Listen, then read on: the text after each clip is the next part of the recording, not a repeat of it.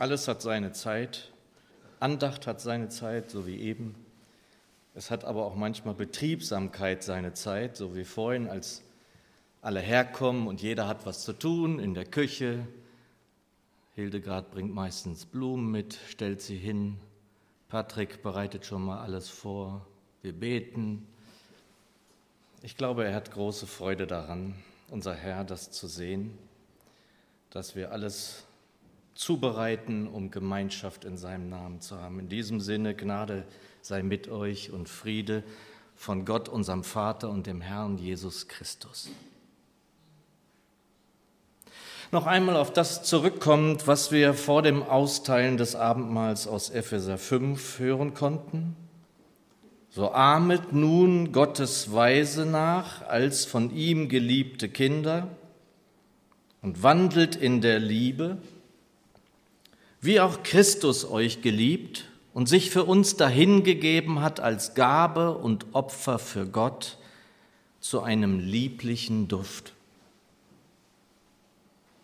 Wir werden also demnach Nachahmer der Art und Weise unseres Gottes, wenn wir in der Liebe wandeln, wenn wir uns in allem von der Liebe bestimmen lassen. Wir könnten auch sagen, dass wir Christus gleichgesinnt sein sollten, seine Gesinnung habend.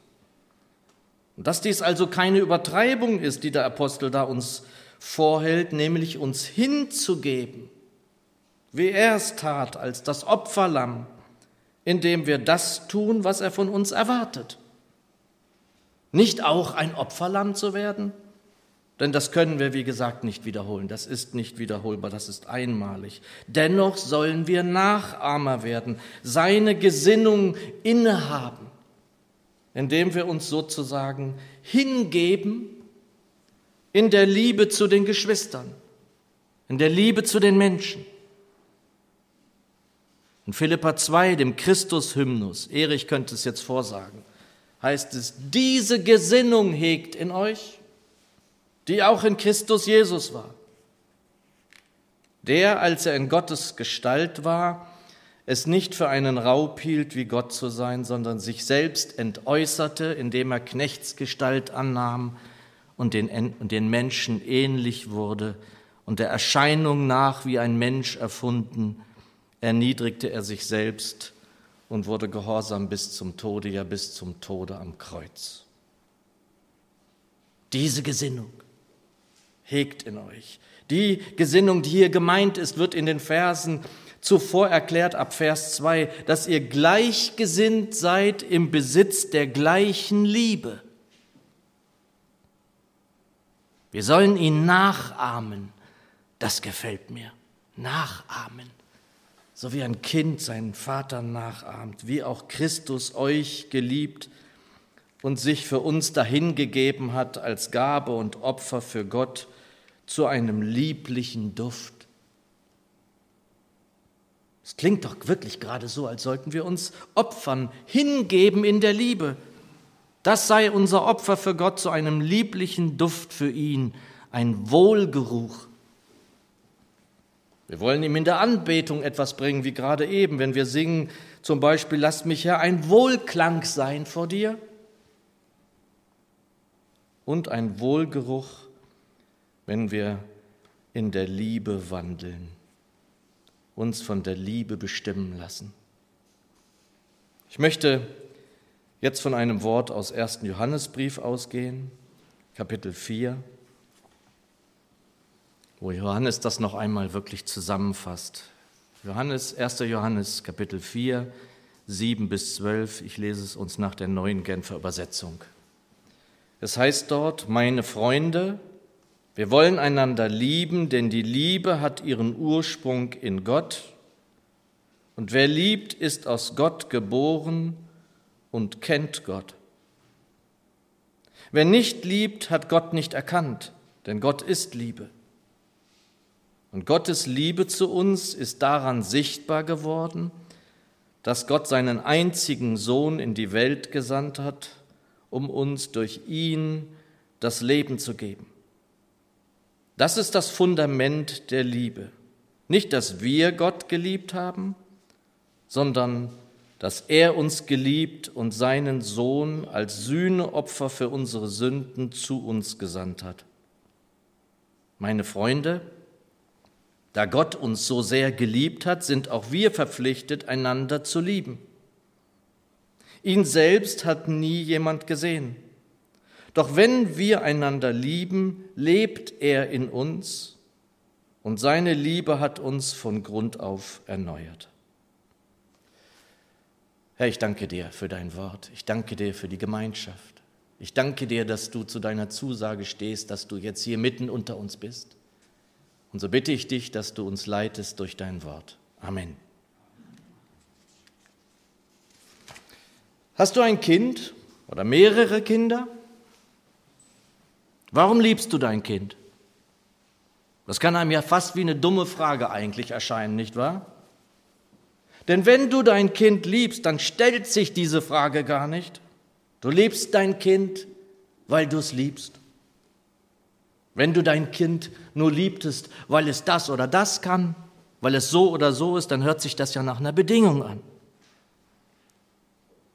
Dieser Tage hörte ich im Fernsehen, wie ein bekannter deutscher Schauspieler Jürgen Prochnow und seine Lebensgefährtin gefragt wurden, was sie denn so aneinander finden, so ein Promi Interviewer fragte sie, erst wurde sie gefragt, dann stockte sie und überlegte. Sie überlegte, und es mag sein, dass das vielleicht zu einigen peinlich war. Also dem Interviewer war es peinlich. Ich fand das überhaupt nicht peinlich. Denn wer wirklich liebt, der liebt. Der liebt, weil er liebt und hoffentlich, weil er auch noch geliebt wird. Alles andere ist so, als müsste man nach Gründen suchen, warum man denn liebt. Und das ist doch bei Kindern noch seltsamer, nicht wahr? Das ist ja geradezu absurd. Wer ein Kind hat, der liebt, hoffentlich und zwar aus Liebe und nicht, weil das Kind brav, hübsch, gut in der Schule ist oder was auch immer sein mag. Schon deshalb erscheint mir das irgendwie auch immer so seltsam, wenn Kinder ihre Eltern stolz machen sollen. Ehrlich gesagt möchte ich das gar nicht, dass unsere Kinder irgendwas tun, um uns stolz zu machen. Wenn überhaupt, dann sollten sie auf sich selbst stolz sein, wenn sie etwas erreicht, wenn sie was geschafft haben. Und wenn wir dann irgendwo noch im Verborgenen stolz sind, ist auch in Ordnung, schön und gut.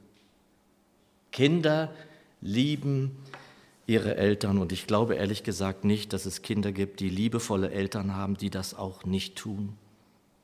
Selbst wenn sie sich lösen, diese Kinder.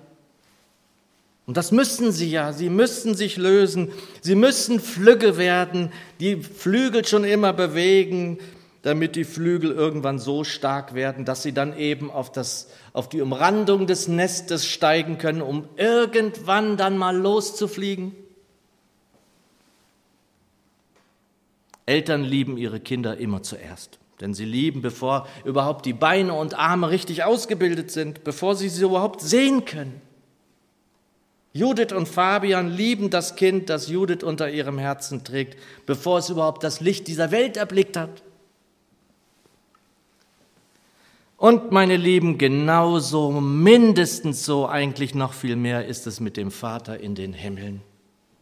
Wir sind und waren geliebt zuerst. Das ist nicht Gott irgendwann eingefallen, dass er uns lieben will. Das hat er sich nicht vornehmen müssen. So, jetzt liebe ich sie mal. Wir waren, wir sind unendlich geliebt mit einer Liebe, die jede andere in den Schatten stellt. Und das ist vor allem deshalb so, weil unser Gott nicht irgendwie so oder so liebt, sondern weil er selbst Liebe ist. In meiner Kindheit sangen wir oft ein Lied in der Sonntagsschule, so hieß das bei uns. Und dann fühle ich mich immer, wenn ich an dieses Lied denke, zurückversetzt in die Sonntagsschule. Gott ist die Liebe, lässt mich erlösen. Gott ist die Liebe, er liebt auch mich. Drum sage ich es noch einmal. Gott ist die Liebe, Gott ist die Liebe. Er liebt auch mich. Eigentlich müsste man es jetzt singen, aber ich kann das nicht, das wisst ihr ja. Und mir gefiel besonders an, an diesem Lied jenes, drum sage ich es noch einmal weil es für mich so klang, als müsste man das nochmal bestätigen, nochmal wiederholen, damit es uns endlich klar wird. Drum sage ich es noch einmal, Gott ist die Liebe. Gott ist die Liebe. Er liebt auch mich. Ja, er liebt auch mich, auch mich, der ich ein Sünder bin, der ich mich gar nicht so für liebenswert erachte, der ich auch gar nicht immer so gut war als Junge, der ich Dinge machte, die ihm vielleicht gar nicht so gefallen haben werden, in der Schule, mit den Mitschülern, auf der Straße, mit Freunden, wo oder wie auch immer. Wir werden keinen Zugang zum Thron der Gnade finden können, wenn wir den nicht erkannt haben, den nicht gesehen haben, der Liebe ist. Den Gott, der liebt, ohne eine Bedingung zu stellen. Erst wenn du so und so bist, kannst du kommen. Den Gott, der uns zuerst geliebt hat. Den Gott, der uns, wenn wir uns ihm dann hingegeben haben, diese Liebe nicht tröpfchenweise irgendwie uns so wie die kleinen Vögelchen, so mit einer Pinzette oder wie heißt das, Pipette oder was, werden die ein bisschen gefüttert, immer nur so ein Tröpfchen. Nein, das ist nicht wahr. So hat er die Liebe nicht in uns hineingegeben, sondern hineingegossen. Das ist der Gott, dem wir angehören, der seine Liebe in uns hineingegossen hat, so wie den Regen in den vergangenen Tagen hier im Landkreis Aschaffenburg, sodass die der Boden überflutet war. Römer 5, weil die Liebe ausgegossen ist in unsere Herzen durch den Heiligen Geist, der uns gegeben ist. Das ist die Wahrheit. Sie ist, steht da, nicht wird, sie ist, sie ist ausgegossen. Sie ist ausgegossen durch den Heiligen Geist, der uns gegeben ist. Und damit kommen wir auch zu dem, um was es geht. Es gibt Gemeinde, es gibt Kirche, es gibt Christen, es gibt Nachfolger, die sich so bezeichnen, die sich mit diesem Namen schmücken, und es ist dort nicht das zu finden, was ihnen gegeben ist. Es ist nicht zu finden, woran sie erkannt werden sollen. Gemeinde Jesu, Kirche muss nicht blinken, nicht blitzen, nicht in ich weiß nicht was für vielen Aktionen zu finden sein. Sie braucht keinen goldenen Altar, sie braucht keine Kuppeln, sie braucht keine Flutlichter, sondern was sie braucht, ist Liebe. Das ist es, was sie braucht, Gemeinde Jesu. Mehr noch als das. Und dieses Wort, das wir hörten vor dem Abendmahl und nochmal zu Beginn der Predigt aus Epheser 5, ich kann es auch gar nicht anders verstehen als genauso. Und Menge übersetzt, folgt also dem Vorbild Gottes nach als von ihm geliebte Kinder, das sind wir, und wandelt in der Liebe, wie auch Christus euch geliebt und sich als Weihegabe und Opfer dargebracht hat, Gott zu einem lieblichen Wohlgeruch. Und da sehe ich dann ehrlich gesagt meinen Vater in der Vorbereitung zur Predigt sitzen. Im Wohnzimmer saß er dann mit dem griechischen Neuen Testament und las das vor, diese fremde Sprache. Und dann sagte er, dann nahm er die Menge Bibel dazu und sagte, ach, wie genau der das übersetzt. Folgt also dem Vorbild Gottes nach als von ihm geliebte Kinder und wandelt in der Liebe. Unser Leben, liebe Geschwister, sei Weihegabe und Opfer wie das Leben unseres Herrn und Meisters Gott zu einem lieblichen Wohlgeruch. Nur dass unser Opfer ein anderes ist, nämlich wandelt in der Liebe. Lasst euch in allem von der Liebe bestimmen, wie auch Christus euch geliebt hat. Unser Leben also ihm geweiht, ist ihm ein Opfer, wenn wir lieben, wenn wir lieben, wie er uns geliebt hat. Nichts war ihm wichtiger. Das ist das neue Gebot, das ich euch gebe. Verse 8 und 9 von 1. Johannes 4 vorhin gehört. Wer nicht liebt, hat Gott nicht erkannt, denn Gott ist Liebe. Darin ist die Liebe Gottes zu uns offenbar geworden, dass Gott seinen einzigen Sohn in die Welt gesandt hat, damit wir durch ihn leben. Und dann weiter in Versen 10 und 11. Darin besteht die Liebe, nicht, dass wir Gott geliebt haben, sondern dass er uns geliebt und seinen Sohn als Sühnopfer für unsere Sünden gesandt hat. Und dann kommt ein Satz, ist wirklich, äh, meine alte Zürcher übersetzt den und genauso sage ich ihn euch. Geliebte, wenn Gott uns so geliebt hat, sind auch wir verpflichtet, einander zu lieben. Geliebte. Doch alle Theorie ist wichtig und gut, aber nichts ohne die Hilfe zur Anwendung. Heute sagen die jungen Leute Apps, Application, Anwendung. Wie lieben wir so?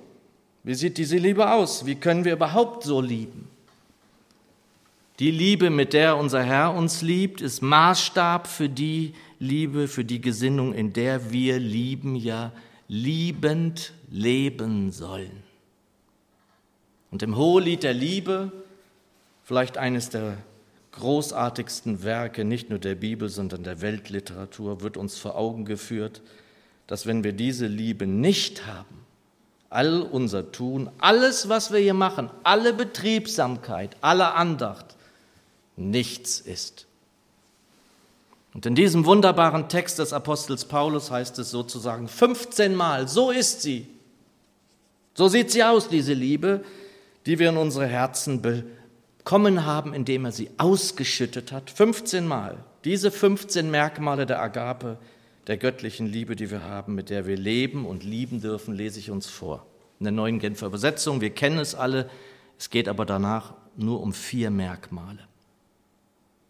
Liebe ist geduldig, Liebe ist freundlich, sie kennt keinen Neid, sie spielt sich nicht auf, sie ist nicht eingebildet, sie verhält sich nicht taktlos, sie sucht nicht den eigenen Vorteil.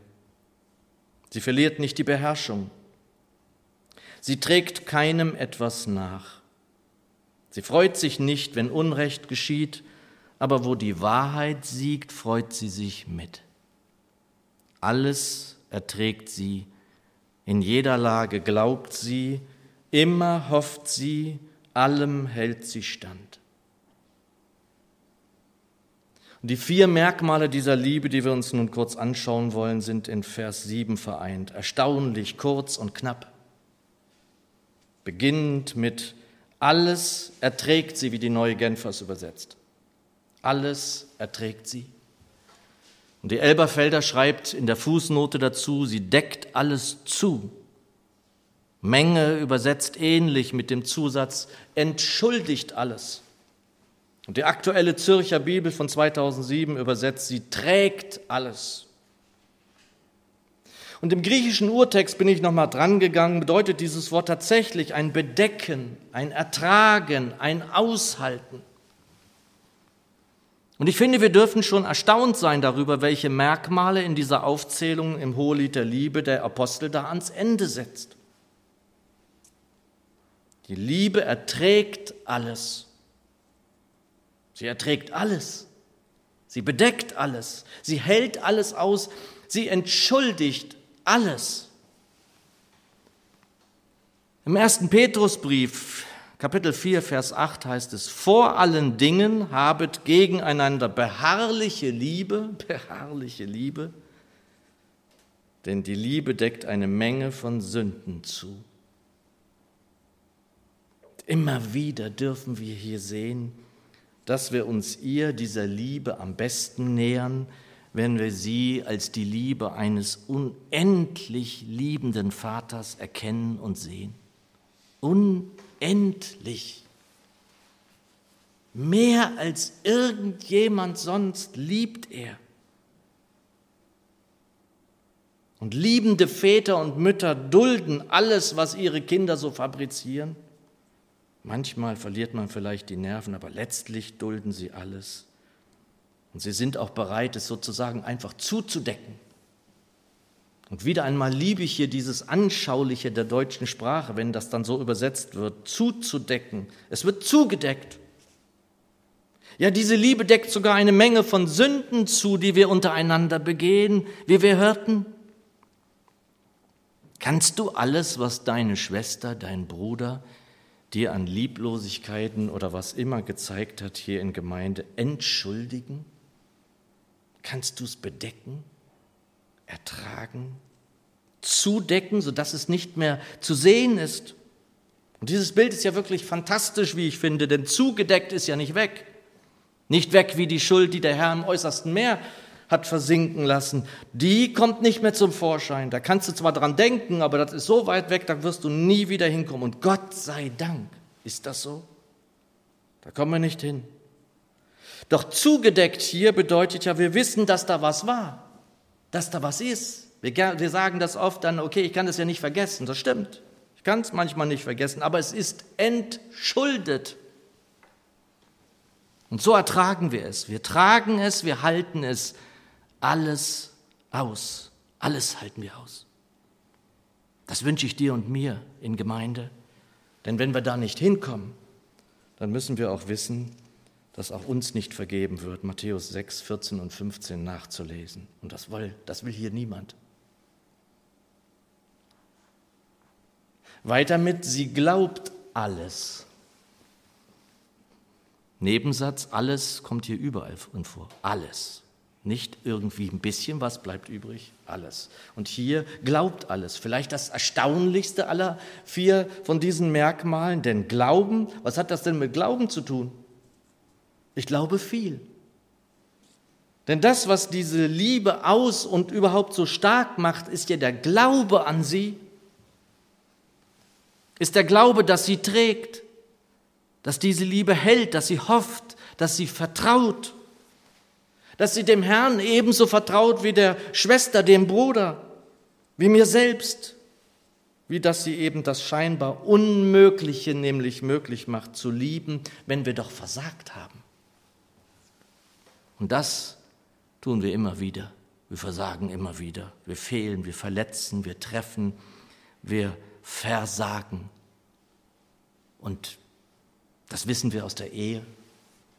Ob wir nun fünf oder 15 oder 50 Jahre verheiratet sind, wenn wir vergeben nicht können, da ist das Versuchsfeld Nummer eins, um Vergebung zu lernen. Und wer wirklich liebt, wird immer vergeben wollen. Diese Liebe glaubt alles. Sie glaubt alles, was sie selbst ausmacht, was sie ist, unendliche, bedingungslose Liebe. Alles glaubt sie. Als drittes Merkmal, sie hofft alles. Und wirkliche göttliche Liebe hofft immer, sie hofft immer alles. Sie ist immer Liebe auf Hoffnung. Alles, was in unserem Glaubensleben geschieht, ist auf Hoffnung.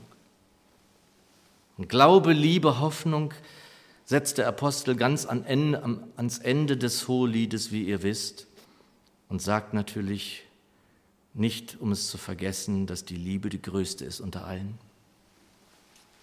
Und jede Liebe, die keine Bedingung an das Gegenüber stellt, hofft darauf, dass sie erreicht, diese Liebe, dass sie trifft, dass sie auf das stößt, was sie eigentlich ausmacht und erwartet. Liebe ist Lebenssinn Nummer eins, nämlich zu erfüllen. Zu erfüllen den Geliebten wie den Liebenden. Und wir wissen, was geschieht in Ehe und Beziehung, wenn in einer Beziehung die Liebe nur in eine Richtung fließt. Und diese Liebe, die göttliche Agape, ist immer eine alles hoffende Liebe. Sie hofft immer alles, um dann auch damit diese keimende Liebe, diese ganz kleine keimende Liebe zum Wachstum zu bringen. Auf allen Seiten übrigens. Nicht nur bei den Zweien, die da betroffen sind, sondern auf allen Seiten. Denn wenn zwei Geschwister in Gemeinde einander lieben, so wie der Herr sich das vorstellt, werden alle anderen das auch sehen und auch erfahren und auch mitgeliebt werden. Sie hofft immer alles und damit Liebe, die noch nicht erkannt, auch noch nicht zum Vorschein gekommen ist, zu neuem Leben oder überhaupt zum Leben zu erwecken. Womit wir zum letzten Merkmal kommen von diesen vier Merkmalen, dem sie erduldet alles. Und Liebe, die alles erträgt, alles entschuldet, alles zudeckt, alles glaubt, alles hofft, wird alles erdulden können. Mein Eindruck war schon immer seit Jahrzehnten, dass alles wirklich Gute im Leben in Schmerzen geboren werden muss. So wie bei einem Kind, das geboren wird, es wird unter Schmerzen geboren, für Kind und für Mutter. Und Liebe, die alles erduldet, alles, alles aushält, die weiß, dass es schmerzen kann, dass es zuweilen schmerzt. Auch Vergebung, die Freiheit ja schenkt. Wer vergibt, wird frei und setzt den anderen frei, wird erst unter Schmerzen sichtbar, wenn wir einander vergeben. Es hat geschmerzt, was mir da widerfahren ist. Und unter Geschwistern, das wissen wir, wenn wir leibliche Geschwister haben, können wir uns verletzen wie nirgends sonst. Menschen, die einander lieben, können wahrscheinlich so verletzen wie nirgendwo sonst. Und so werden wir alles erdulden können, denn wir sind und bleiben Geschwister. Und nicht nur ein Leben lang, sondern ein ewiges Leben lang. Ich hoffe, es ist uns bewusst. Die Schwester, der Bruder, meine Frau sind Menschen, die in die Ewigkeit gehen werden. Ich hoffe, ich sehe sie so. Ihr seht euren Partner so. Ihr seht die Schwester, den Bruder so als jemanden, als einen Heiligen, eine Heilige, die in die Ewigkeit gehen wird herausgerufen wird.